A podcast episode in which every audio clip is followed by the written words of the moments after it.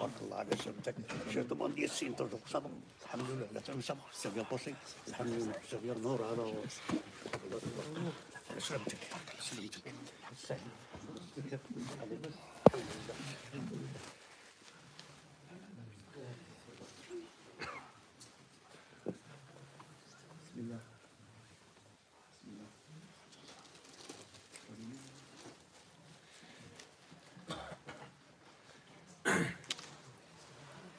الله الرحمن الرحيم إن الحمد لله نحمده ونستعينه ونستغفره ونعوذ بالله من شرور أنفسنا ومن سيئات أعمالنا من يهده الله فلا مضل له ومن يضلل فلا هادي له وأشهد أن لا إله إلا الله وحده لا شريك له وأشهد أن محمدا عبده ورسوله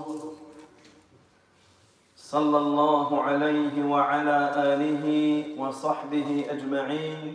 اللهم لا علم لنا إلا ما علمتنا. اللهم علمنا ما ينفعنا وزدنا علما وأصلح لنا شأننا كله ولا تكلنا إلى أنفسنا طرفة عين. السلام عليكم ورحمة الله وبركاته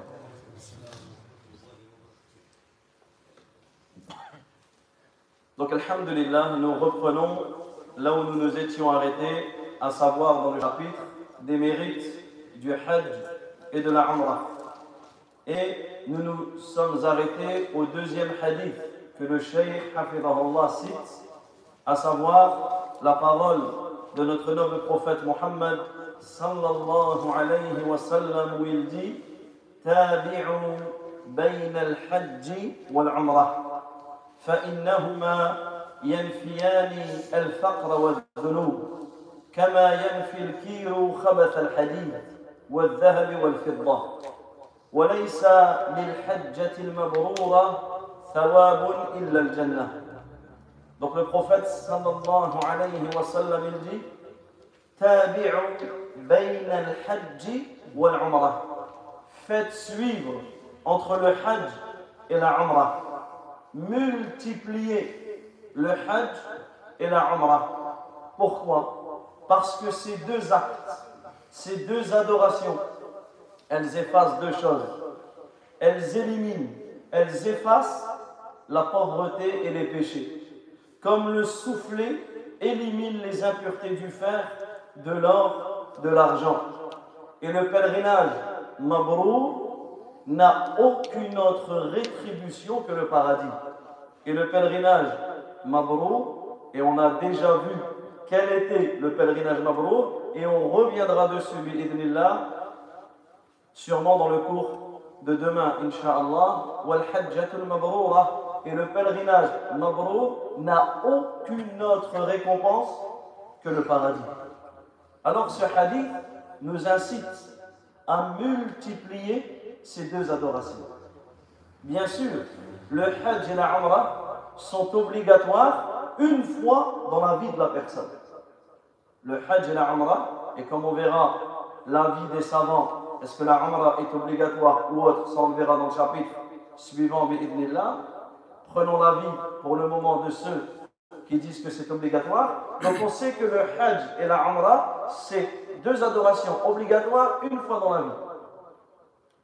Mais ce n'est pas parce que c'est obligatoire une fois, bien sûr, ton fard, ton adoration, ton obligation, tu l'auras fait. Mais il n'y a pas de mal à refaire ces, ces adorations en surérogatoire. En surérogatoire, bien sûr, lorsque cela est facile pour la personne. Lorsque cela est facile pour la personne, lorsque cela ne cause aucune difficulté pour la personne, dans ce cas-là, à ce moment-là, ça devient recommandé. Ça devient recommandé de multiplier ces adorations qui sont le Hajj et qui sont la Amra.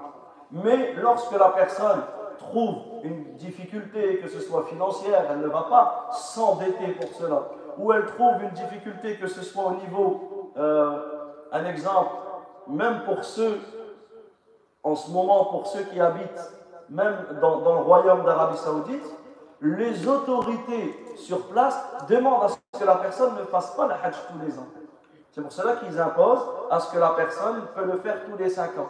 Dans ce cas-là, alors tu te dis, la personne elle habite à la Mecque, ou elle habite à Médine, ou elle habite non loin de, euh, de, là où on fait les rites, mais il est demandé pour ces personnes de ne pas le faire tous les ans.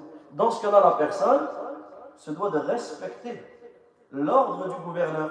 Parce que cet ordre, il est devenu pourquoi? Pour ce que l'on appelle maslahatul muslimin, pour le bien de tous les musulmans. Et là, prenons un exemple clair. Je ne sais pas si vous avez pu voir ces quelques jours Mecca, comment cela s'est vidé, parce que depuis quelques jours, toutes les personnes, les résidents, donc ils habitent en Arabie, toutes les personnes résidentes n'ont plus le droit d'entrer s'ils n'ont pas l'autorisation pour faire le Hajj. Ils n'entrent pas à Mecca. Ils n'entrent pas euh, dans le territoire sacré. Et là, en fait, on voit comment cela s'est vidé parce que les gens du monde entier vont commencer à arriver. les premiers groupes de pèlerins vont commencer à arriver hier, avant-hier, de certains pays. Ils vont commencer pour la France à partir du 10 juin. À partir du 10 juin, il y aura les départs. Ça veut dire que cela, en réalité, nous sommes dans une époque où c'est des millions, voire des milliards de musulmans qui souhaitent accomplir le pèlerinage. Donc automatiquement, lorsque les autorités demandent à ce qu'il y ait des, des, comme ceux qui sont résidents de ne pas venir, etc., le musulman se doit de, de respecter cela. Et là, on insiste sur un point, sur le fait que beaucoup parmi les pèlerins Lorsqu'ils viennent sur place, ils aiment la polémique. Ils aiment polémiquer. tu viens pour ton pèlerinage. Orti, tu viens pour ton pèlerinage. Tu viens pour te couper de ce monde, pour obtenir la récompense. Ne rentre pas dans la politique. Ne rentre pas dans des sujets qui te dépassent. Ne rentre pas dans la polémique. Oui, mais ceci, oui, mais cela. Non. Là, tu es en train de perdre ton temps. Et en plus, tu es en train de rentrer dans des sujets dont tu n'as aucune connaissance. Ce sont des sujets qui te dépassent. Dans ce cas-là, souvenez-vous le hadith que l'on a cité Man kana.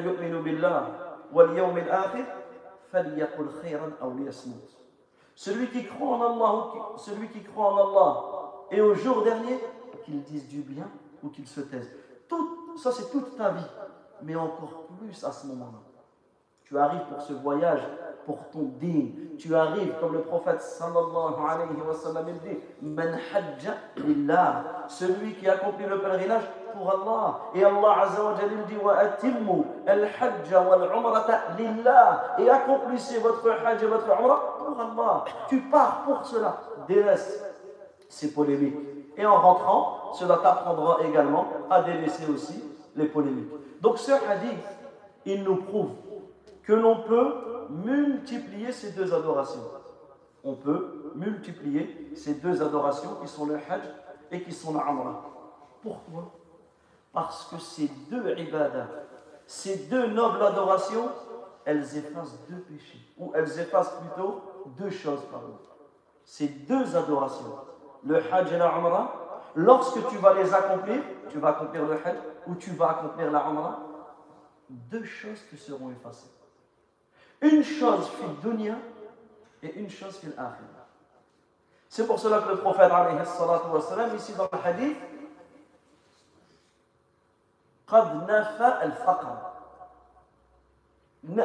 نجد نفي الفقر ونفي الذنوب Qu'est-ce qu'il dit dans le hadith Multiplier entre le hajj et la umrah, car ces deux-là, elles éliminent, elles effacent, elles détruisent le faqr, la pauvreté. Donc lorsque tu vas faire ta Umrah, lorsque tu vas faire ton Hajj, tu ne seras jamais appauvri par l'argent que tu as dépensé. Jamais. Et en plus de cela, c'est une cause de ta richesse. Subhanallah, ta pauvreté est effacée. Demande à n'importe quel citoyen de cette terre, tu lui dis il y a un moyen pour effacer la pauvreté. Il regarde le Hajj et En réalité, on est-ce qu'on ne peut pas s'en rendre compte des bienfaits lorsque tu réponds à l'appel d'Allah, lorsque tu quittes ton pays, lorsque tu quittes ta famille, lorsque tu quittes tes habitudes, lorsque tu voyages pour Allah et que tu accomplis cette umrah ou que tu accomplis ce hajj, regarde, cela efface ta pauvreté. Et d'une manière générale, comme le prophète il dit, aucune richesse n'a été diminuée à cause d'une aumône. Aucune richesse n'a été diminuée à cause d'une aumône, que ce soit une sadaqa, que ce soit ta zakat, que ce soit le hajj, que ce soit la umrah, que ce soit la hijra. Tu ne seras jamais appauvri par l'argent que tu as dépensé, fils Bien au contraire. Donc, premièrement, et ça, surtout que nous vivons dans une époque où le hajj, ça devient très cher. Le pèlerinage, ça devient une somme conséquente, bien plus chère que les années précédentes. Mais en réalité, il ne faut pas se leurrer. Ceux qui sont responsables des prix, s'il y a abus, ils en seront responsables auprès d'Allah Azzawajal. Ce n'est pas de notre sort. Donc toi, ne rentre pas dans la polémique. Comme une personne, une personne qui m'a dit en face, de toute façon, même si j'ai l'argent, je ne vais pas. Ben, va pas. Parce que tu penses que la terre a besoin que toi tu ailles. C'est toi qui as besoin. C'est toi qui as besoin, subhanallah. Mais regarde quand les personnes sont d'une mauvaise intention, Donc ici, ne, ne polémique pas dans cela, mais plutôt demande à Allah wa ta'ala de faciliter. Combien de personnes n'auraient jamais pensé se retrouver là-bas et se sont retrouvées? Une fois, même plusieurs fois. Combien de personnes sont plus riches que nous, mais n'ont jamais été? Ils n'ont jamais eu la possibilité d'y aller. Combien de personnes ne pensaient même pas y aller? Et c'est devenu, subhanallah, ce projet-là, il est venu dans son cœur. Pourquoi? Parce que c'est une invitation de la part d'Allah, ta'ala. Et si tu n'as jamais été, alors demande à Allah de te faciliter cela et ton, ton intention sincère. Subhanallah, tu vois des personnes, de, et ça c'est une grande leçon lorsque tu es sur place. Tu vois des personnes qui habitent dans des pays où ils n'ont des fois même pas de quoi se loger, mais ils ont tout l'argent de leur vie, ils sont venus là-bas. Ils arrivent, ils dorment par terre, ils mangent de ce que les gens leur, leur donnent. Ils sont là, peut-être ils ont des hôtels, des fois ils n'ont même pas d'hôtel. Mais subhanallah, tu vois leur sourire sur sur leur visage. Et ils sont là, et ils sont assis au même endroit toute la journée. Et ils sont là en famille, et ils sont heureux. Et subhanallah, moi c'est une habitude que l'on a lorsqu'on arrive avec les pèlerins, c'est que je passe par ces endroits. Toutes des petites places qui sont un petit peu connues et où les gens y vont et tout, ça te donne la possibilité de réunir des repas et de leur faire des sadaqas. Et je leur dis, s'il vous plaît, regardez le sourire sur leur visage. Ils sont assis en tailleur sur le carrelage, le soleil tape, mais ils sont heureux. Nous, c'est des 5 étoiles, c'est des petits déjeuners, ça s'appelle même plus des petits déjeuners. C'est des. Wallah le gaspillage, ça aussi c'est un grand fléau aussi des, de, de, nos pèlerins, que ce soit le gaspillage dans les tentes, que ce soit le gaspillage dans, dans, dans, dans le, dans, les hôtels. Ça en réalité c'est un, un fléau aussi que l'on trouve. Et subhanallah, deux, deux choses qui me viennent en tête. Premièrement, une année, j'ai eu l'occasion de prendre un groupe au pèlerinage. Et subhanallah, toute ma vie, je me souviendrai de ce groupe-là. Parce que ce groupe-là, ils m'ont mis une grande leçon à moi et à énormément de personnes. Des frères qui sont venus avec nous, ils se sont motivés entre eux. Et parmi eux, faire une petite dédicace à notre frère Mamadou de Strasbourg, c'est un frère qui m'a donné une grande leçon. Vous savez quoi? Ils se sont motivés et ils ramassaient tout, ce qui, le gaspillage qu'il y avait. En fait, ils te donnent des cartons. Quand tu arrives, euh, un exemple là-bas à Mina, ils vont te donner un carton. Dans le carton, tu as une brique de jus, tu as, du, tu as un petit croissant, tu as des, des tu as... Mais généralement, la personne, elle va piocher de ce qu'elle veut et ça jette. Et. Qu'est-ce qu'ils ont fait les frères? Premièrement, ils passaient dans toutes les tentes, bien sûr, pas toutes les tentes de Mina, mais toutes les tentes de leur campement. Ils pliaient les cartons, ils avaient une manière de plier. de plier tout. Tout, tout, tout. Donc, tous ceux, quand tu voyais d'autres tentes, ça faisait des monts de carton. Lui, simplement, avec sa manière de plier, il empilait, ça faisait proprement, tu sortais, et ça faisait un petit. Et celui qui passait pour, euh, pour nettoyer, il prenait. Et qu'est-ce qu'il faisait? Il prenait tous les jus que les gens ont jetés et il les mettait dans un carton. Il prenait les, croissants et les mettait dans un carton. en fait, il faisait comme une sorte de tri. Après, il motivait les frères et il prenait les cartons la nuit et ils allaient dans les campements des pays pauvres. Parce que là-bas, c'est par campement. Et, ce n'est pas les mêmes campements.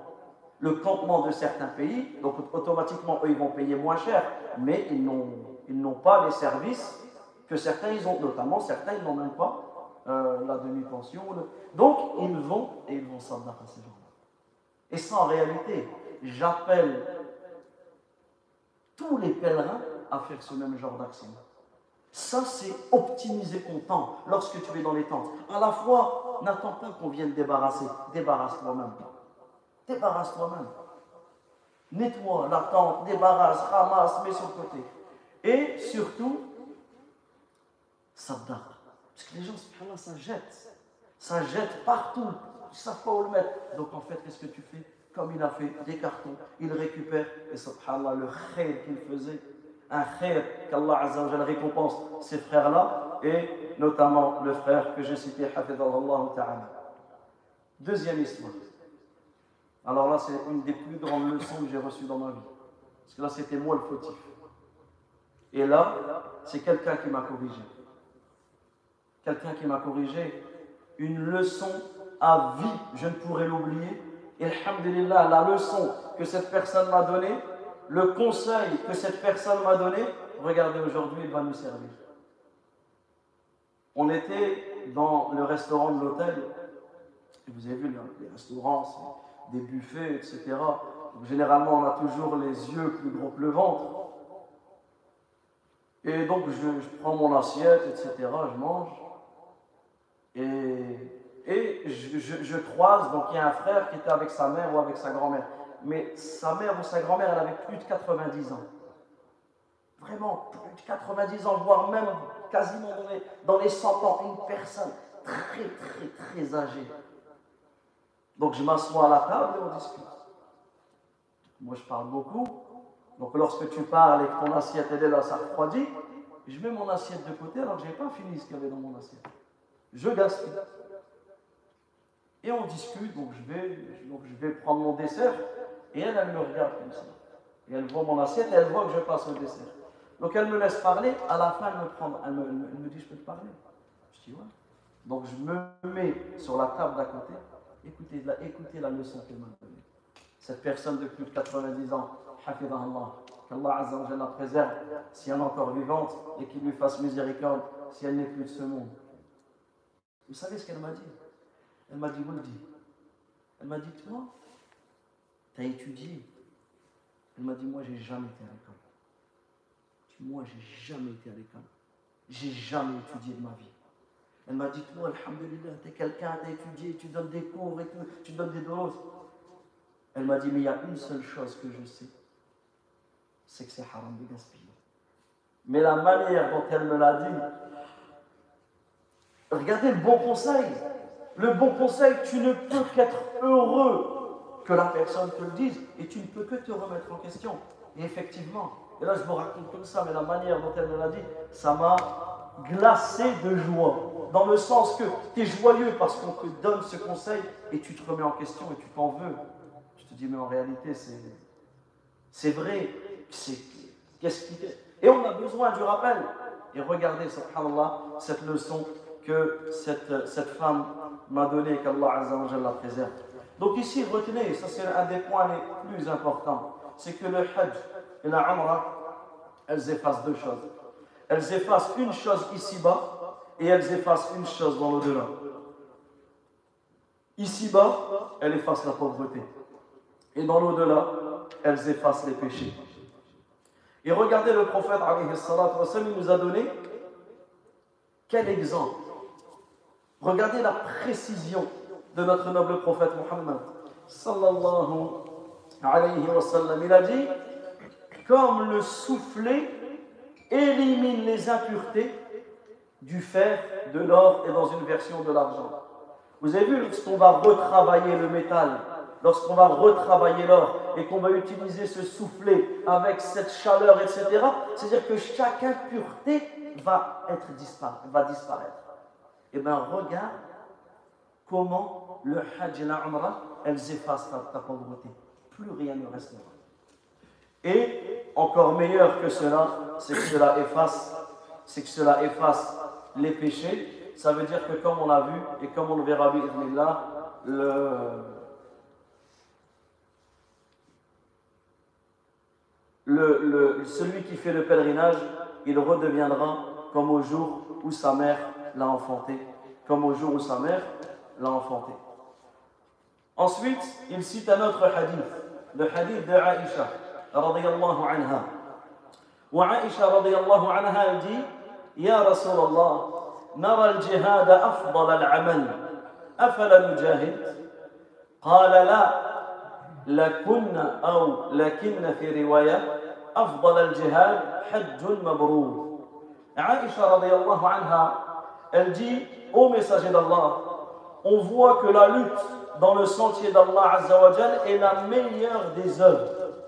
Ne lutteront pas. Alors qu'est-ce qu'elle a dit? Qu'est-ce qu'il a dit le prophète il a dit non. Vous donc dans une version en parlant des femmes vous avez le, la meilleure des luttes. dans le sentier qui est Mabrour, le pèlerinage Mabrour. Et également, il est rapporté d'Abu Huraira, que le prophète sallallahu alayhi wa sallam a été questionné Ayyul amali afdal. Ayyul amali afdal. La question fut posée au prophète sallallahu alayhi wa sallam. Quelle est la meilleure des œuvres? Regardez cette magnifique question. Quelle est la meilleure des œuvres? Alors le prophète alayhi salatu wa sallam, il a dit Imanun billah wa rasulih. La meilleure des œuvres, c'est le fait de croire en Allah Azza wa Jal et le fait de croire en son messager. Ensuite, ils ont dit et ensuite. Il a dit c'est la lutte dans le sentier d'Allah. Et ensuite. Il a dit c'est un pèlerinage un pèlerinage qui est fait convenablement. Donc ces hadiths nous prouvent, donc le hadith de Aïcha nous prouve l'importance du pèlerinage, nous prouve l'importance du pèlerinage. Et en réalité, lorsque tu regardes, le pèlerinage c'est une lutte, ce sont des efforts. Tu affrontes la fatigue, la difficulté. Et en réalité, cela nous prouve qu'un des meilleurs djihad, c'est quoi? C'est le hajj. une des meilleures luttes dans le sentier d'Allah, c'est quoi? C'est le hajj. Et également, méditons sur la parole du prophète, sur la parole des compagnons, anhum, comme ici la parole d'Abu Huraira, où il a dit. Ça, sur cette parole, on se doit méditer. Qu'est-ce qu'il dit Abu Huraira, Quelle est la meilleure des œuvres? Et ça, on voit que les compagnons anhum posaient beaucoup ce genre de questions au prophète. Quelles sont les meilleures des œuvres Quels sont les péchés les plus graves auprès d'Allah? Quelles sont les œuvres les plus aimées auprès d'Allah? Et à votre avis, pourquoi les compagnons anhum posaient ce genre de questions? Pourquoi les compagnons poser ce genre de questions au prophète pour se concurrencer dans le bien. Pour se concurrencer dans le bien et pour se concurrencer dans l'éloignement du mal. C'est comme ça qu'ils se concurrençaient les compagnons.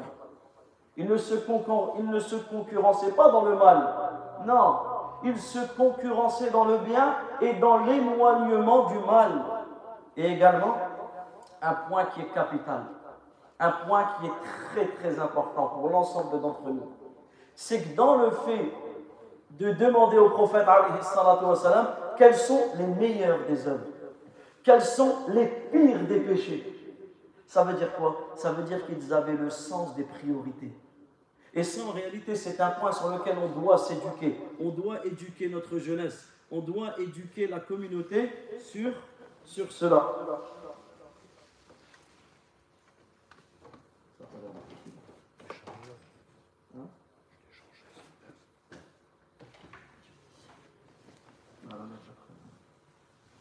Il a changé.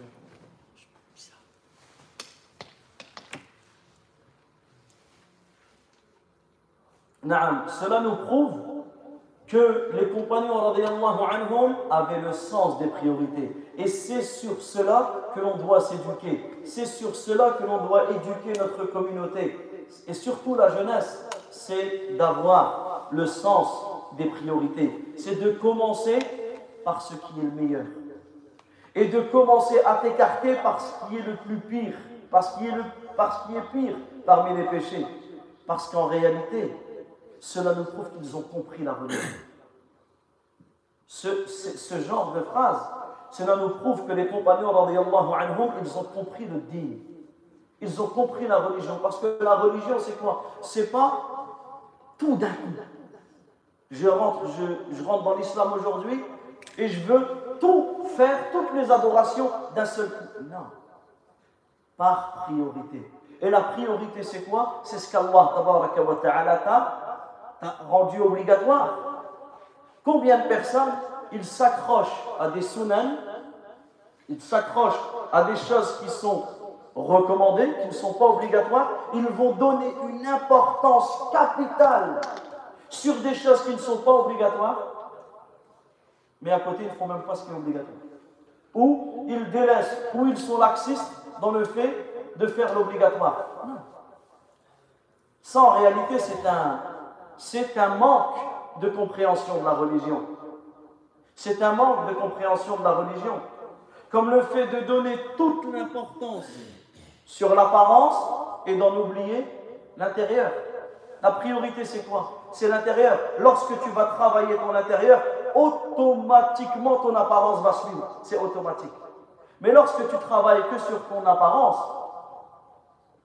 est-ce qu'automatiquement l'intérieur suit l'apparence? Non. Donc on commence par les priorités. On commence par travailler par ceux qu'Allah nous a rendus obligatoires. Donc ici on voit que certaines personnes, elles sont plus euh, motivées à faire ce qui n'est pas obligatoire, mais en délaissent ce qui est obligatoire. Et ça, regardez la beauté de notre dîme. Je vous donne un exemple. Je vous donne un exemple. Tout à l'heure, je parlais avec des personnes et en discutant, je dis ben, venez à la prière du Maroc, on va faire une conférence. Le frère, qu'est-ce qu'il me répond? Il me dit non. Il me dit j'ai jeûné aujourd'hui. Donc c'est bien, c'est très bien, c'est magnifique de jeûner. Mais le jeûne du jeudi ou du lundi, c'est un jeûne qui est surrogatoire. Mais le fait de venir prier à la mosquée le Maroc, c'est quelque chose qui est obligatoire. Et là, le fait de jeûner, ce jeûne surrogatoire, il fait qu'il est tellement fatigué ou qu'il a tellement faim qu'il va rater la prière en commun à la mosquée. Regarde.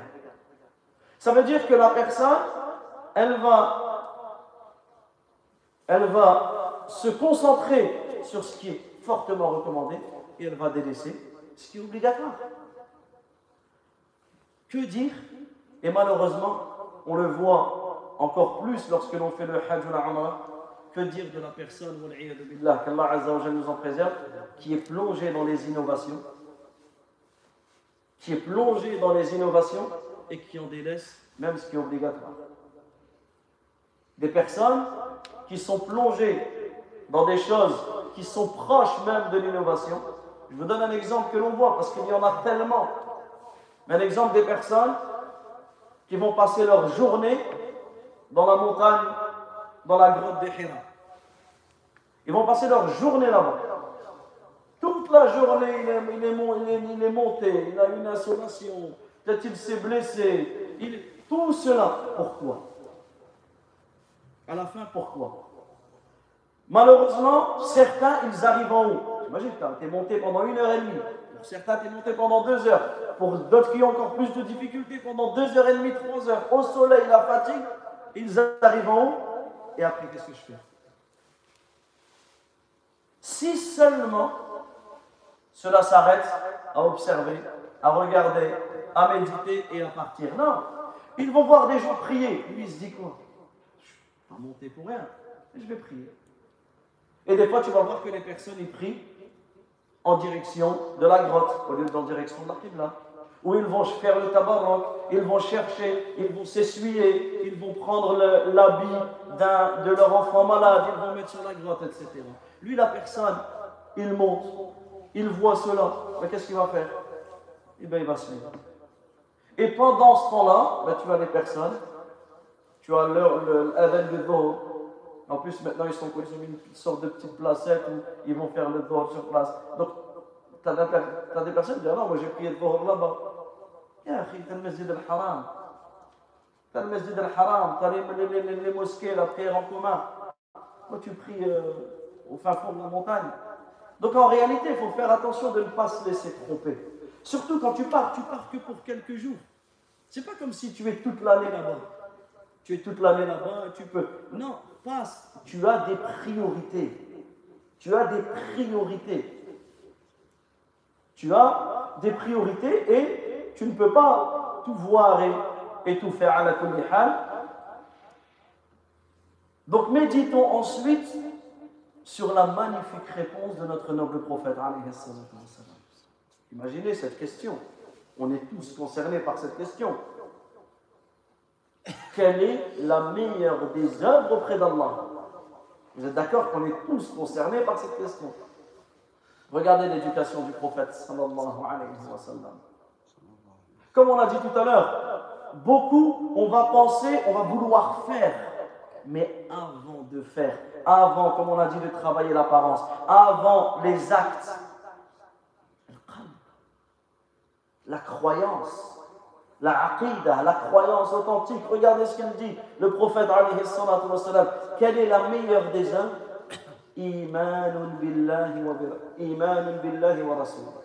La foi en Allah et en son messager. La foi en Allah et, en son messager. Ça veut dire que le fait d'avoir la foi en Allah et le fait d'avoir la foi au, messager d'Allah cela est la meilleure des œuvres. Et là, on a un message à faire passer à nos jeunes, à nos frères et nos sœurs convertis à l'islam, qui lorsqu'ils arrivent, qu'ils se convertissent, ils ont l'impression qu'il faut rattraper le temps perdu, qu'ils veulent faire, ils veulent faire L'attestation de foi que tu as prononcée, c'est la meilleure des œuvres. C'est la meilleure des œuvres. Donc concentre-toi par les priorités, par ta prière. Concentre-toi par, par les priorités, par le bon comportement envers tes parents, par le bon comportement envers ta famille, par le bon comportement ici ou là, etc. Regardez l'importance des priorités. Et nous, nous sommes responsables Lorsque tu es au sport, ou tu es au travail, ou tu es, peu importe, et que des personnes viennent de commencer à rentrer dans l'islam, c'est vers toi qu'ils vont venir te parler. Donc attention dans les conseils que tu lui donnes. Reviens vers les priorités. Comme l'a fait le prophète Quelle est la meilleure des œuvres? Billahi wa La foi en Allah et en son et en son messager. Ça veut dire que la foi en Allah et en son messager, c'est la meilleure des œuvres. La foi en Allah Azzawajal et en son messager, c'est le meilleur moyen de te rapprocher d'Allah Azzawajal. La foi en Allah Azzawajal et en son messager, c'est le meilleur moyen d'entrer au paradis. Et l'objectif du Hajj de la Umrah, c'est quoi? C'est la foi en Allah Azzawajal et en son messager. Et écoutez ce qu'Allah ta'ala dit. وَالَّذِينَ آمَنُوا بِاللَّهِ وَرُسُلِهِ Quant à ceux qui ont cru en Allah et au messager, ce sont eux les véridiques. Subhanallah. Regardez le lien entre le verset et le hadith. Le lien entre le verset et le hadith, c'est que celui qui croit en Allah et en son messager, il est comptabilisé auprès d'Allah comme étant qui? Un siddiq, un véridique. Et le véridique, c'est qui? C'est celui qui a le plus haut degré. Le véridique, c'est celui qui a le plus haut degré. Le meilleur, le plus haut des degrés, c'est d'être compté parmi les véridiques. Comme Allah Azza wa dit, dans le sens du verset, quant à ceux qui obéissent à Allah et à son messager, فَأُولَٰئِكَ مَعَ الَّذِينَ أَنْعَمَ اللَّهُ عَلَيْهِمْ Ceux qui obéissent à Allah et à son messager, ils seront avec ceux qu'Allah a comblés de ses faveurs. Subhanallah, méditons sur ce verset. Ceux qui ont cru en Allah et en ses messagers. L'iman, regardez le lien. Al-iman billahi wa rasulihi. Ceux qui ont cru en Allah Azza wa Jalla et en son messager. Ils seront avec qui Avec ceux à qui Allah Azza wa Jalla a comblé de ses faveurs. Dans quelle sourate on retrouve ceux à qui Allah a comblé de ses faveurs? Dans quelle sourate on retrouve qu'Allah ta'ala nous parle d'une catégorie de personnes qui ont été comblées par les faveurs d'Allah? Quelle sourate Al-Fatiha. Al-mustaqim. Guide-nous vers le droit chemin. Le chemin de ceux que tu as comblés de tes faveurs. C'est qui? Ceux qu'Allah a comblés de ses faveurs. Et bien parmi les meilleurs moyens et les premiers moyens d'expliquer le Coran, c'est ce qu'on appelle le tafsir tafsir al-Qur'an ou tafsir al-Qur'ani bil-Qur'an. C'est le fait d'expliquer le Coran par le Coran. Et bien ce verset ici dans Surat Nisa, il nous explique le verset dans Surat al-Fatiha. Je reprends et je résume. Guide-nous vers le droit chemin.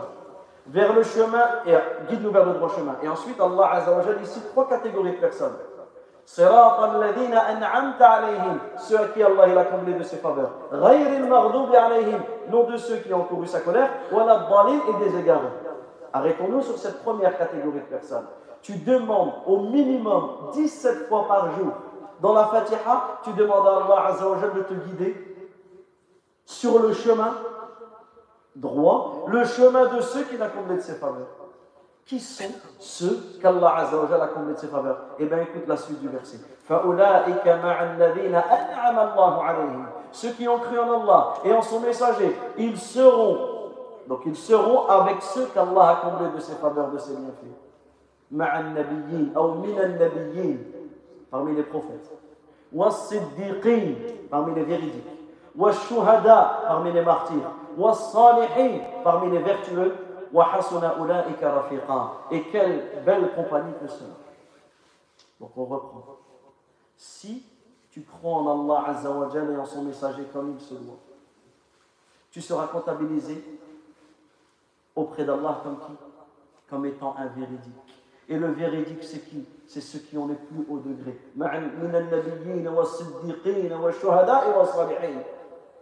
Avec les prophètes, les véridiques les vertueux et les martyrs et les vertueux.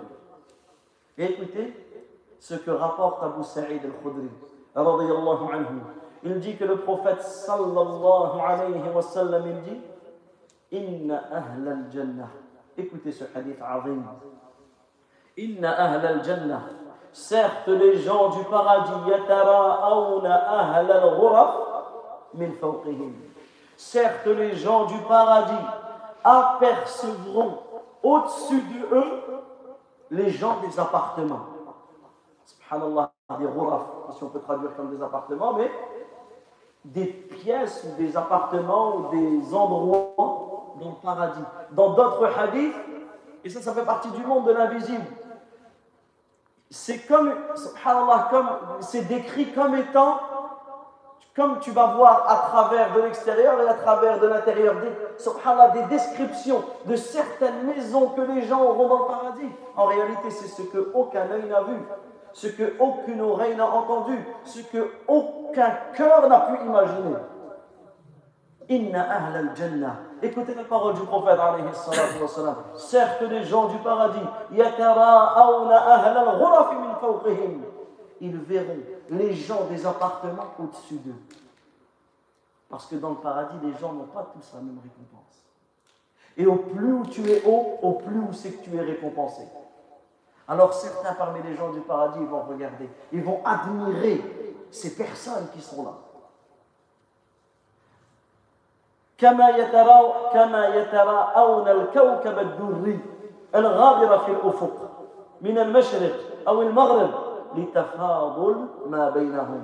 Donc il dit, certes les gens du paradis, ils observeront les gens des appartements au-dessus d'eux comme vous, vous observez les étoiles filantes dans l'horizon qui traverse l'est en l'ouest.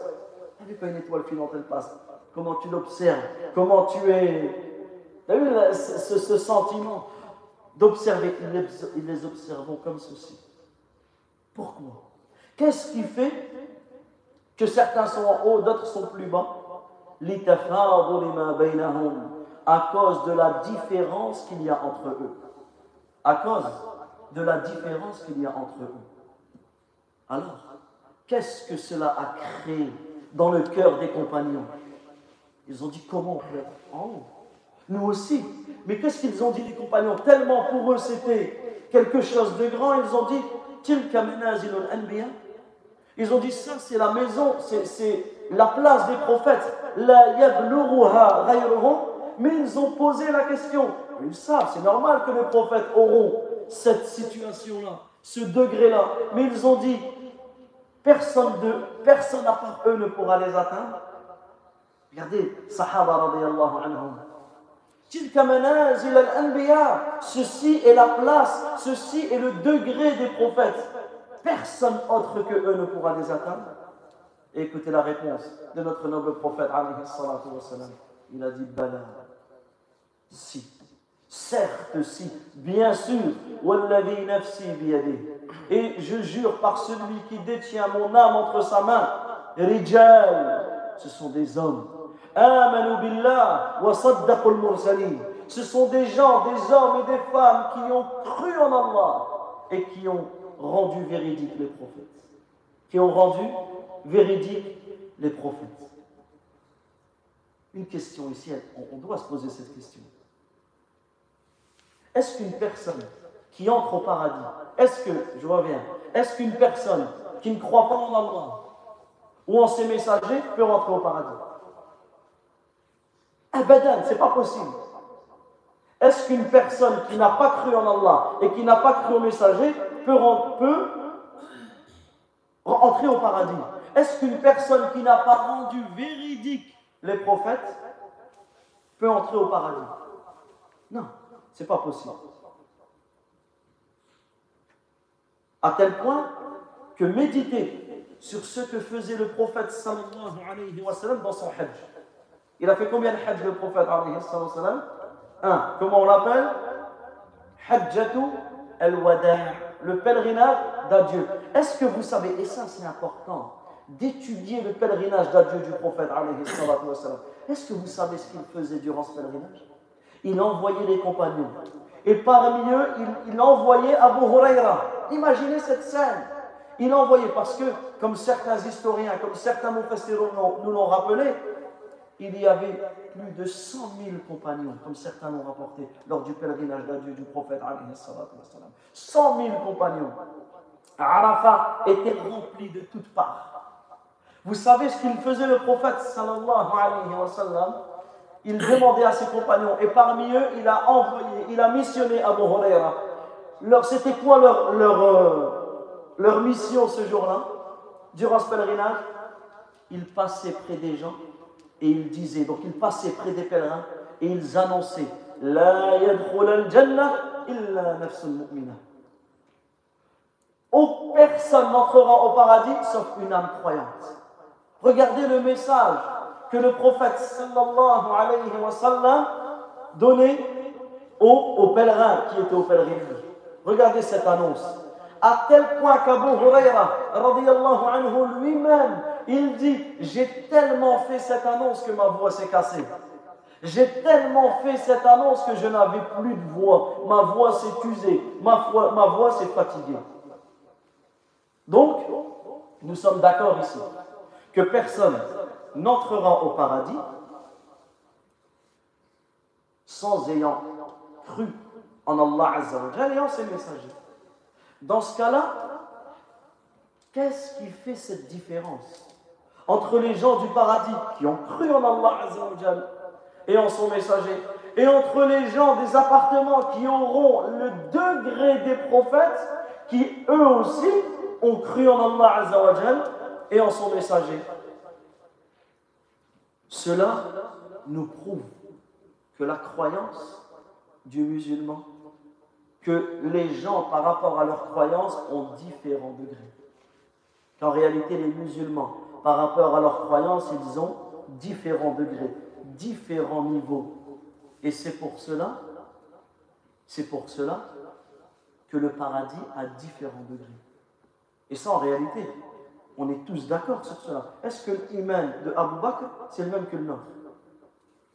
Est-ce que la foi de Abu Bakr, est-ce Siddiq al-Ummah, le véridique de cette communauté. Est-ce qu'on peut comparer la foi d'Abu Bakr et de Omar à notre foi Abadan? On ne peut pas la comparer. Alors que eux, ils ont cru en Allah, ils ont rendu véridique les messagers. Tout comme nous, on croit en Allah, Azza wa on rend véridique les messagers. Mais la foi est différente en fonction des personnes. Donc au plus où la foi est à un niveau élevé dans cette vie, au plus où la personne aura les hauts degrés du paradis. Et comme on l'a cité, la foi de Abu Bakr et de Omar, un jour, le prophète sallallahu alayhi wa sallam a raconté une histoire à ses compagnons. Et les compagnons étaient étonnés. Ils lui ont dit, ça s'est réellement passé comme ça. Il a dit, naam, ça s'est passé comme ça. Et Abu Bakr et Omar me croient, alors qu'ils ne étaient même pas là. Ça prouve que c'était le véridique et c'est pour cela qu'il a été appelé Abu Bakr le véridique.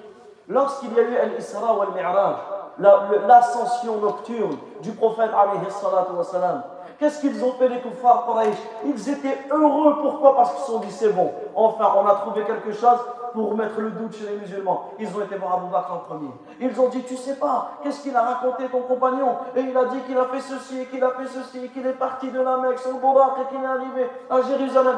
Vous savez ce qu'il a dit à Abu Bakr Il a dit, s'il a dit cela, c'est que c'est vrai. Sans, sans, sans avoir eu l'information du prophète, si il a dit, c'est que c'est vrai. Tout comme le prophète, il a dit, Abu Bakr et Omar me croient alors qu'il n'était pas là. Cela nous prouve que les véridiques ne sont pas de, les degrés de la foi, elle monte et elle descend, et nous n'avons pas le même degré de foi. C'est pour cela que dans le paradis, il y aura différents degrés. Tout comme dans l'enfer, il y a des, dans le paradis, il y a des darajats, des degrés qui montent. Au plus où tu es en haut, au plus où tu es au niveau des prophètes. Et tout comme dans l'enfer, il y a des darakats. Des, ça descend. Et au plus où la personne est au fond, au plus où elle sera châtiée. Tels les hypocrites qui sont au, ils seront au bas fond de l'enfer.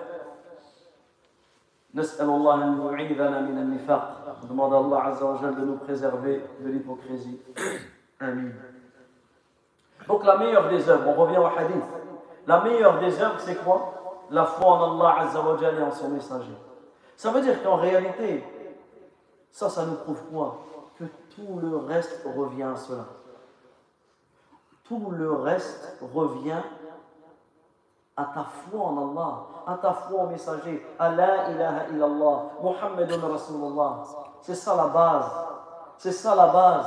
Ça veut dire que si tu ne connais pas, tu ne comprends pas et tu viens contredire la ilaha illallah, Muhammadun Rasulullah, ni ta prière, ni ta zakat, ni ton jeûne, ni ta umrah, ni ton hajj ne te sera utile. Pourquoi? Parce que lorsque tu dis la ilaha illallah, tu prends l'engagement envers Allah Azzawajal d'être sincère.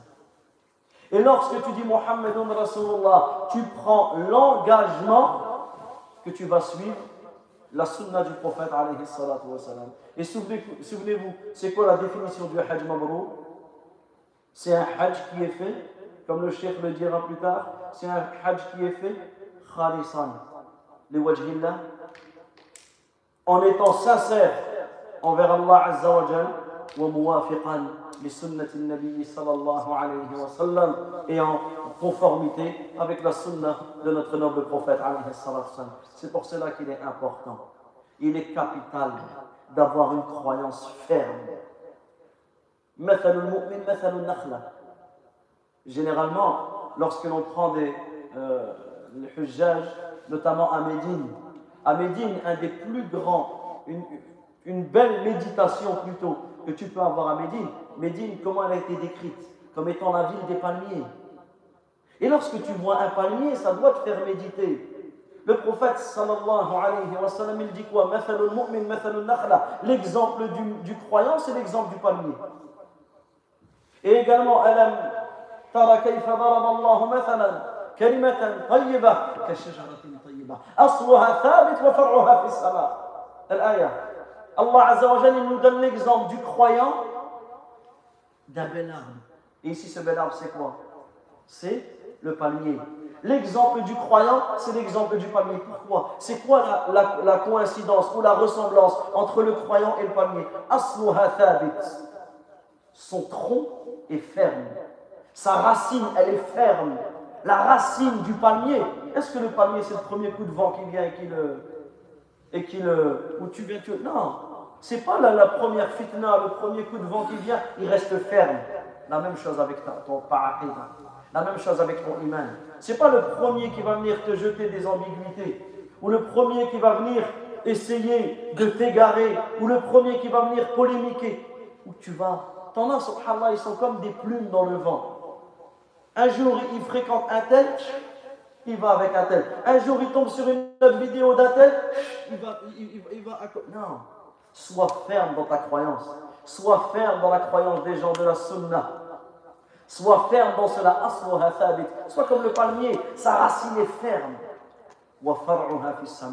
Et ses ramures, ses branches, etc., elles vont vers le ciel. C'est-à-dire que quand ta croyance, elle va être ferme, quand tu vas travailler sur ton cœur, quand tu vas réformer sincèrement, corriger sincèrement ton cœur, et tu vas travailler sur les défauts, les maladies de ton cœur, tu vas les corriger, quand tu vas arriver là, automatiquement, tes œuvres, elles vont décupler, elles iront jusqu'au ciel. Et ça, c'est toute une conférence que l'on peut faire sur l'exemple du croyant et l'exemple du palmier. Donc, quand le prophète sallallahu alayhi wa sallam dit Imanun billahi wa rasulih, quelle est la meilleure des œuvres C'est la foi en Allah et au messager. Ça veut dire quoi? Ça veut dire que tout le reste, tout ce qu'il va citer après, revient à cela, revient à la sincérité et au suivi de la sunna du prophète Ensuite, ils ont dit et ensuite, qu'est-ce que qu'est-ce qu'il y a après cela? Il a dit jihad fi fi. Le le combat, le, la lutte dans le sentier d'Allah Azza Mais ici, pas comme certains l'ont compris. Certains, ils ont compris le sens du djihad comme le fait de semer le désordre sur terre. Et ça, en réalité, non. Et ça, réalité, on se doit d'avertir contre ces gens-là, ceux qui ont la croyance des Khawarij. Peu importe comment on les appelle aujourd'hui, qu'ils s'appellent Daesh, qu'ils s'appellent Boko Haram, qu'ils s'appellent, peu importe les noms qu'ils se donnent. En réalité, on regarde le problème, il vient d'où? Il vient de la croyance. Billah wa. Il vient de la croyance. Lorsque la personne a une croyance faussée, lorsque la personne a une croyance égarée, lorsque la personne a une croyance erronée, automatiquement le reste sera erroné. Et regardez ces gens-là. Ils ont une mauvaise croyance, une croyance qui est contraire à la croyance du prophète sallallahu alayhi wa sallam, de ses compagnons et des suiveurs des compagnons. Leur croyance est faussée, et bien automatiquement leur acte sera faussé. Et on voit que ces gens-là causent plus de tort cause le désordre sur terre, alors que c'est tout le contraire que c'est tout le contraire qui est demandé. C'est pour cela qu'en réalité, à tous ces jeunes ou à toutes ces personnes, qu'est-ce qu'on leur dit? Commence par ton djihad à toi. Commence par celui-là. Commence par ta lutte, lutter contre ton âme. Ça, en réalité, c'est ça la priorité. Commence par cette lutte, le fait de lutter contre ton ennemi. Le véritable ennemi qui est qui? Qui est le shaitan C'est sur ça. Mais quand tu vois, quand tu regardes les profils pour la plupart, ces profils, c'est quoi? C'est des personnes qui n'arrivent même pas à se réveiller pour le fajr. Ça veut dire que la personne, elle n'arrive même pas à combattre son nefs sur le fait de se réveiller pour la prière du fajr et il va aller, il va aller ici ou là, parler ou faire. Donc, on voit la priorité de la personne. Tu te dois d'abord de, euh, combattre ta propre âme. Tu te dois d'abord de combattre le shaitan, c'est ça priorité. C'est sur cela que tu dois te concentrer. Ensuite, le prophète sallallahu alayhi wa sallam, lui a dit, et ensuite, il a dit Al-Hajj al-Mabrour, le pèlerinage Mabrour. Donc le Hajj, ce hadith nous prouve que le Hajj fait partie des meilleures œuvres, fait partie des meilleures œuvres que tu peux faire dans l'islam.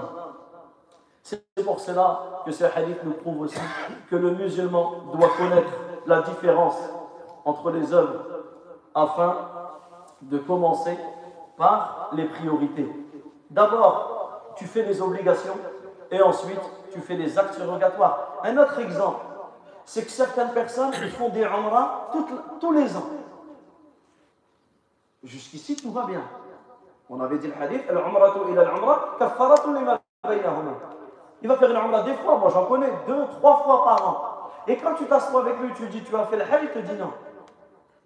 Mais subhanallah, deux, trois umrah par an fois deux années, c'est le prix d'un hajj. Isbir, patiente deux ans, garde ton argent et fais ton hajj. Pourquoi passer Et certains, pourquoi je dis ça? Parce que certains font ça sur des périodes de 10, 20, 30 ans. Et à la fin, c'est quelqu'un, tu te dis, c'est un habitué, tu le vois tout le temps, tu le crois, et tu, vois qu'il n'a pas fait ça. Donc ça, c'est un exemple de s'occuper dans les actes surérogatoires et de délaisser l'acte qui est obligatoire. C'est pour cela que l'imam Ibn Hajar al-Asqalani, dans son fabuleux livre Al-Fath al-Bari, qu'est-ce qu'il dit? Et il rapporte cela d'un des grands savants. Il dit Man shaghalahu al-fard an al-nafl fahuwa. Celui, écoutez bien parce que sa phrase elle est magnifique et en réalité c'est une règle dans l'islam. Celui qui a été occupé par les actes obligatoires, ce qui a fait qu'il n'a pas pu faire les actes surérogatoires, lui il est excusé. Lui il est excusé. Quelqu'un qui a fait l'acte obligatoire. Un exemple, la personne, elle fait tout son possible pour se lever pour le fajr. Et le fait de se lever pour le fajr, il n'a pas, peut-être peut cela, sa, fatigue qu'il a accumulée, ça l'a occupé du qiyam al de la prière de nuit. Parce qu'à lui, est-ce que tu vas lui dire, tu as fait un péché parce que tu n'as pas prié la prière de nuit? Non, lui, il est ma'adoum. Parce que lui, il s'est concentré sur le phare. Et il sait, et il y a des personnes comme ça, s'il se réveille trop tôt, il, il se rendort et c'est fini. Il repart pour une seconde mi-temps et c'est terminé. Donc lui, qu'est-ce qui va l'occuper? C'est l'obligatoire. Dans ce cas-là, l'obligation, l'obligatoire, il, a été occupé par l'obligatoire à tel point qu'il ça l'a occupé du surrogatoire, il sera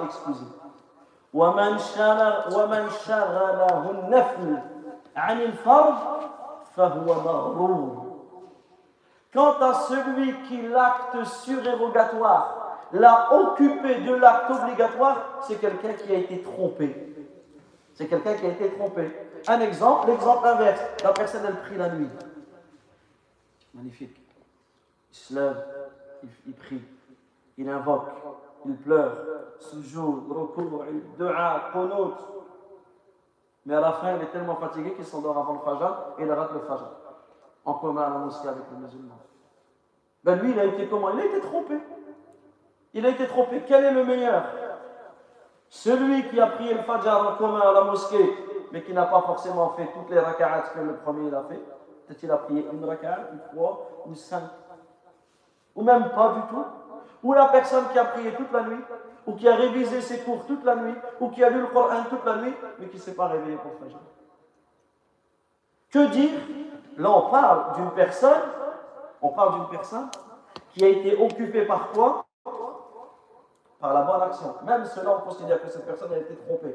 Que dire de la personne qui est occupée dans les séries, dans les films, dans les jeux, dans les chichas, dans le péché? Parce que là, on parle dans, dans, des discussions futiles, des péchés, ceci, cela. Et à la fin, À la fin, ne. Subhanallah, ça me rappelle quelque chose. Quand il y avait le Covid, quand il y avait le Covid, à un moment, on était, un moment, on était euh, restreint dans la mosquée. Donc, il y avait une liste qui avait été établie. Et subhanallah, quelques frères ne venaient pas, alors qu'ils avaient réservé. Donc, ils auraient pu laisser la place. Et le responsable demande aux frères Mais pourquoi t'es pas venu? Il dit J'ai pas réussi à me, réveiller. Je réussi à te réveiller pour le Jumu'ah. Subhanallah, moi, cette phrase, elle m'a tellement choqué que des fois, j'y repense. Tu roules et tu penses à des choses. Des fois, j'y repense, j'arrive toujours pas à comprendre. Pourquoi une personne n'arrive pas à Jumu'ah à 13h30 toute l'année? Pour vous dire, pour vous dire qu'en réalité, Certains se laissent tromper par les nuits blanches. Et ça aussi, c'est un grand fléau là-bas. On en a déjà parlé, mais on en parlera tout le temps. C'est ceux qui vont au Hajj ou en Umrah, ils, enchaînent les nuits blanches. Surtout pendant le Ramadan. À tel point qu'ils enchaînent, ils accumulent les nuits blanches. Une, deux, trois, quatre, cinq. À la fin, qu'est-ce qu'il fait? Il dort toute la journée. Il jeûne le mois du Ramadan à Mecca ou à Médine, il se réveille à, l'Asr. Il a raté Il se réveille dans un état, c'est même plus un état second, c'est un état, tu sais même plus, tu le reconnais même plus. Il met déjà du temps, du, le, temps qu'il se remet pour reprendre ses esprits, c'est les flammes. Non, c'est quoi ce jeûne C'est quoi ce voyage? Attention, et ça c'est un fléau on est là-bas, on discute, les centres commerciaux, ceci, les restos, on discute, etc. Non, tu pas là-bas pour ça. Ton corps, il a un droit. Donc ensuite, cinquièmement, donc le cheikh rapporte un autre hadith rapporté par Abu Huraira, anhu, où il dit que le prophète sallallahu alayhi wa sallam, il dit Man hajja lillah falam yarfuth wa lam yafsuq celui qui accomplit le pèlerinage pour Allah. Et ici, j'attire l'attention pour ceux qui ont le livre en français. Dans le hadith en arabe, il manque cette partie. Il manque le mot lillah. Celui qui fait le pèlerinage pour Allah. Falam Sans rafath. Et sans fils. Donc ça aussi, on le verra. Qu'est-ce que le rafath Donc d'une manière générale, le rafath, c'est les rapports sexuels et tout ce qui amène vers ce rapport, notamment en état de sacralisation. Donc celui qui fait le hajj pour Allah sans commettre de rafath, donc tout ce qui est euh, autour, tout ce qui amène au rapport. Walam et sans commettre de perversité. Et on verra qu'en réalité, c'est tous les péchés. Donc celui qui fait le pèlerinage pour Allah, sans commettre de rafat, ni de perversité, il redeviendra comme au jour où sa mère l'a enfanté. Il redeviendra comme au jour où sa mère l'a enfanté. Donc ici on s'arrête sur la première partie du hadith. Man hajja lillah. Celui qui accomplit le hajj pour Allah. Cela nous revient à quoi? Al-ikhlas.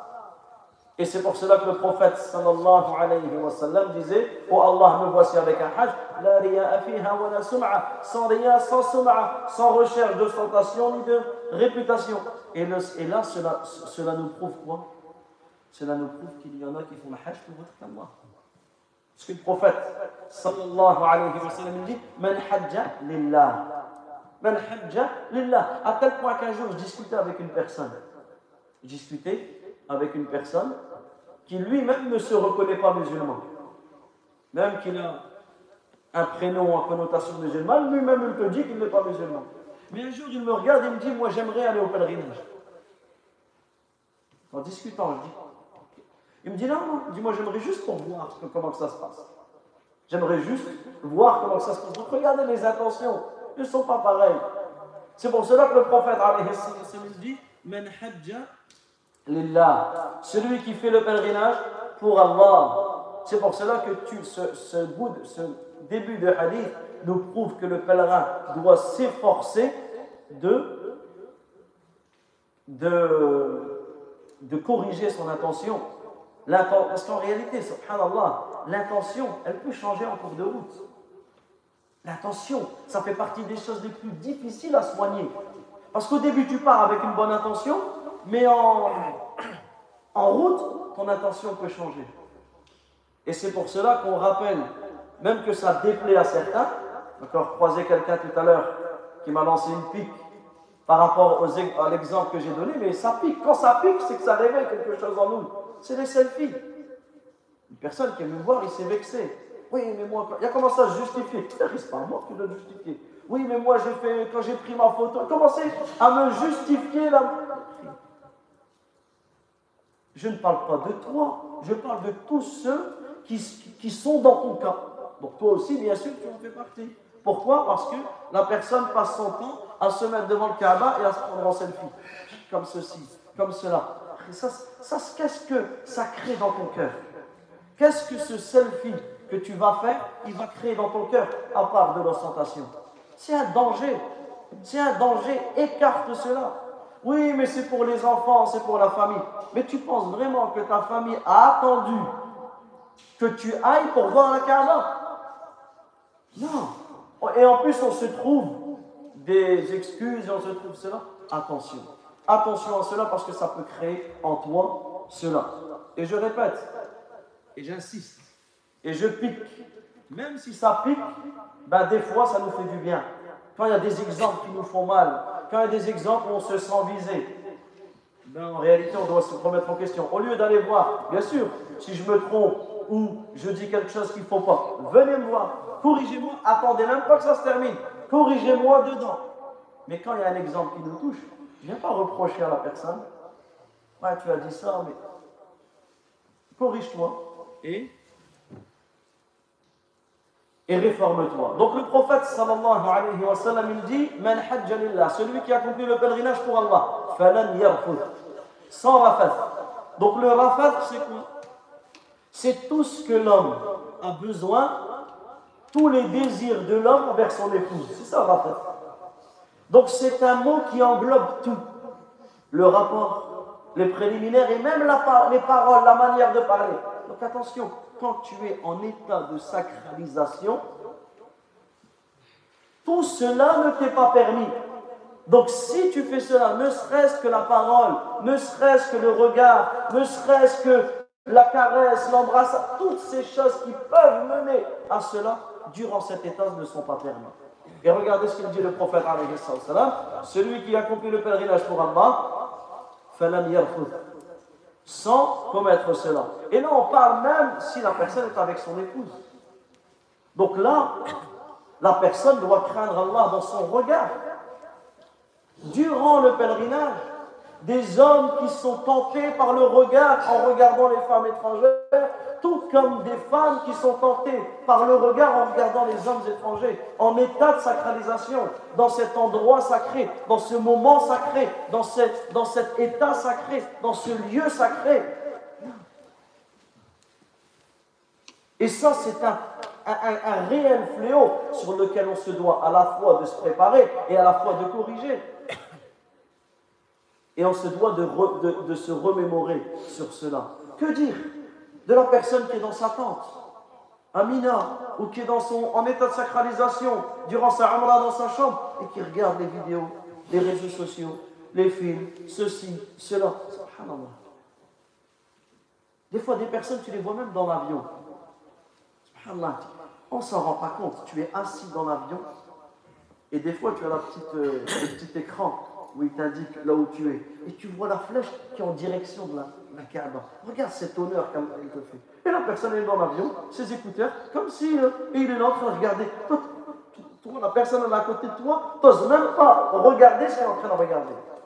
Et ils sont là comme si. Euh, Vacances. En fait, subhanallah, on ne s'en rend pas compte que ton voyage, c'est déjà une adoration. Comment? Et la personne, et en fait, c'est devenu tellement normal que la personne n'a même plus de gêne. C'est comme on donnait l'exemple hier de ceux qui sont éprouvés par le tabac, ceux qui sont éprouvés par la cigarette.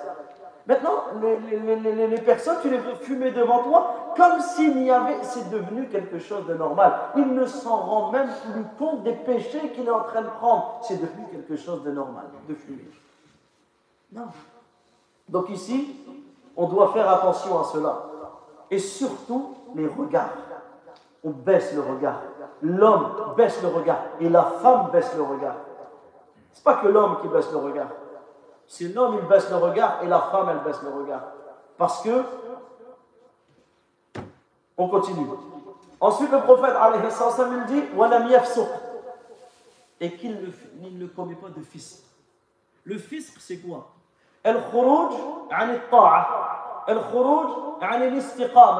Le fisc, ce que l'on peut traduire par la perversité, en réalité, le mot en français, ça n'a rien à voir avec le mot en arabe. El fisc, c'est quoi? C'est tout ce qui va te faire sortir de l'obéissance. Tout péché, toute désobéissance est considéré comme un fisc. Donc ici, tu te dois de t'écarter, bien sûr, des péchés, mais tu te dois aussi de t'écarter des interdits de l'ihram.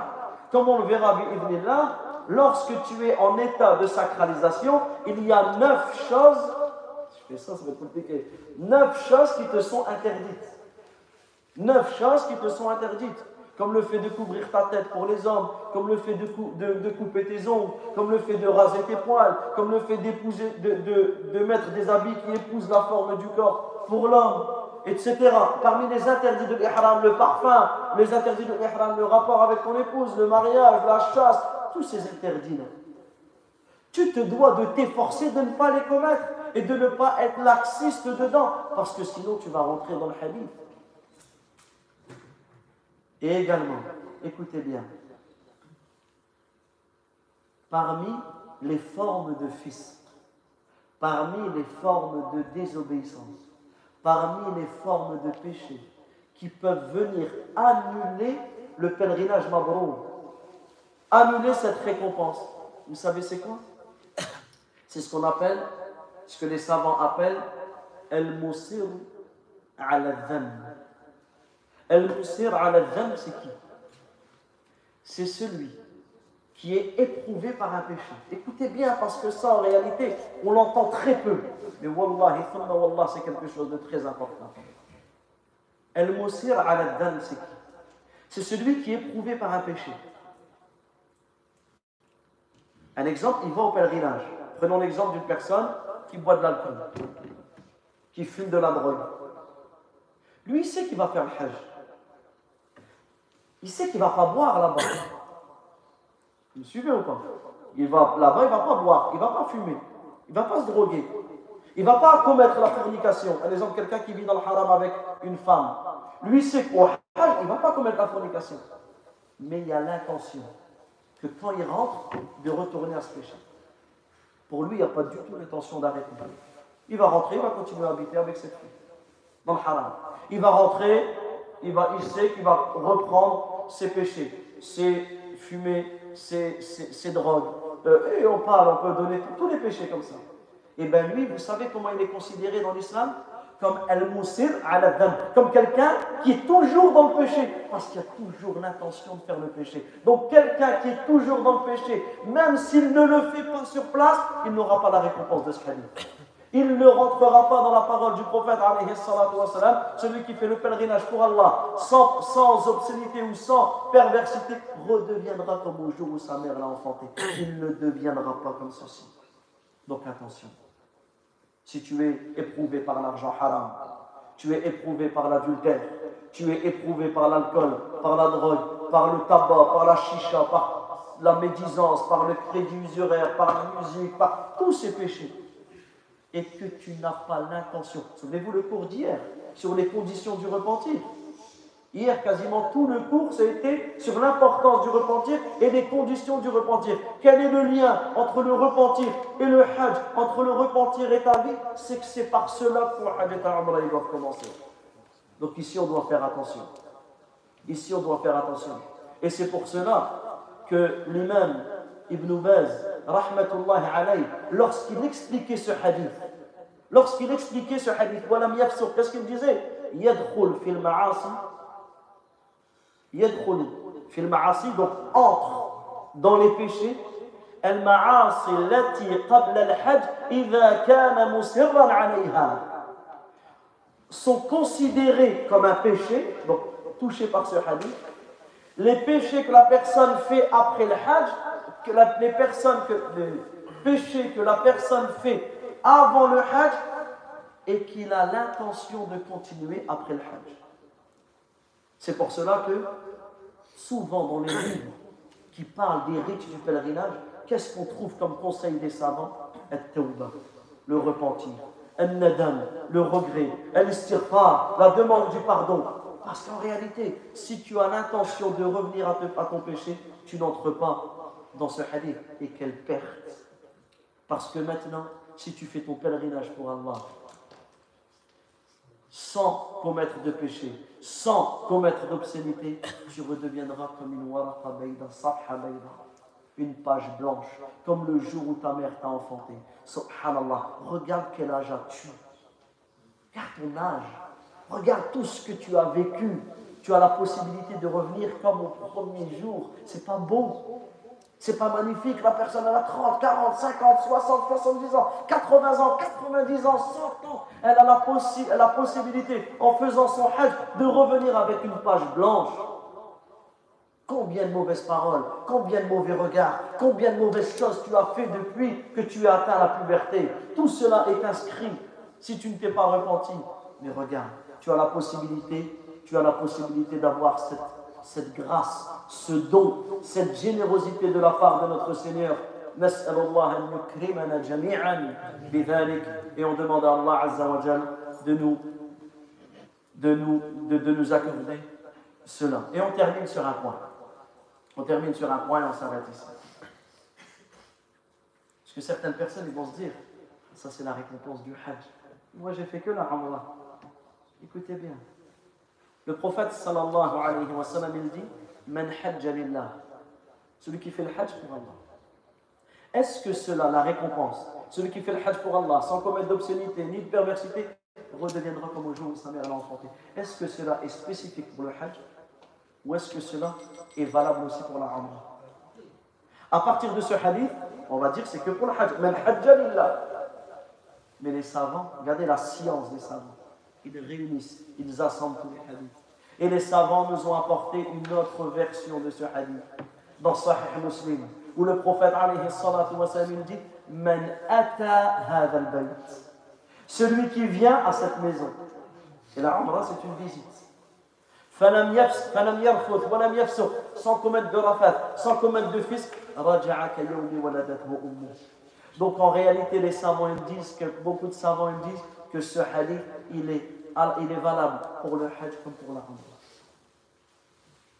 Donc si tu fais une umrah sans commettre de rafat, d'obscénité, le mot parce qu'il faut traduire, mais on l'a expliqué, sans commettre de fisc, donc de péché, redeviendra comme au jour où sa mère l'a enfanté. Et celui qui veut revenir à cette mas'ala, Ibn Hajar al-Hafid, Ibn Hajar al-Asqalani, dans son livre Fath al-Bari, il cite ce hadith.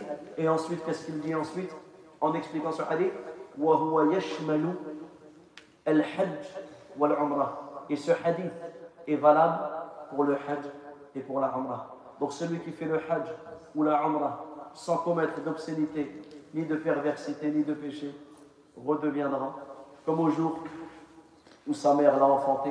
Wallahu ta'ala a'lam. On continue, inshallah, l'étude et on terminera le chapitre sur les, euh, sur les mérites du Hajj et de la Umrah demain, inshallah, après Al-Maghrib. Wallahu ta'ala a'lam. وصلى الله وسلم على نبينا محمد وعلى آله وصحبه أجمعين اللهم إنا نسألك بأسمائك الحسنى وصفاتك العليا أن تهدينا جميعا إلى صراطك المستقيم. ربنا آتنا في الدنيا حسنة وفي الآخرة حسنة وقنا عذاب النار. سبحانك اللهم وبحمدك أشهد أن لا إله إلا أنت أستغفرك وأتوب إليك. وآخر دعوانا أن الحمد لله رب العالمين وصلى الله وسلم على نبينا محمد وعلى آله وصحبه أجمعين. وبارك الله فيكم. الله. أكبر. الله أكبر. الله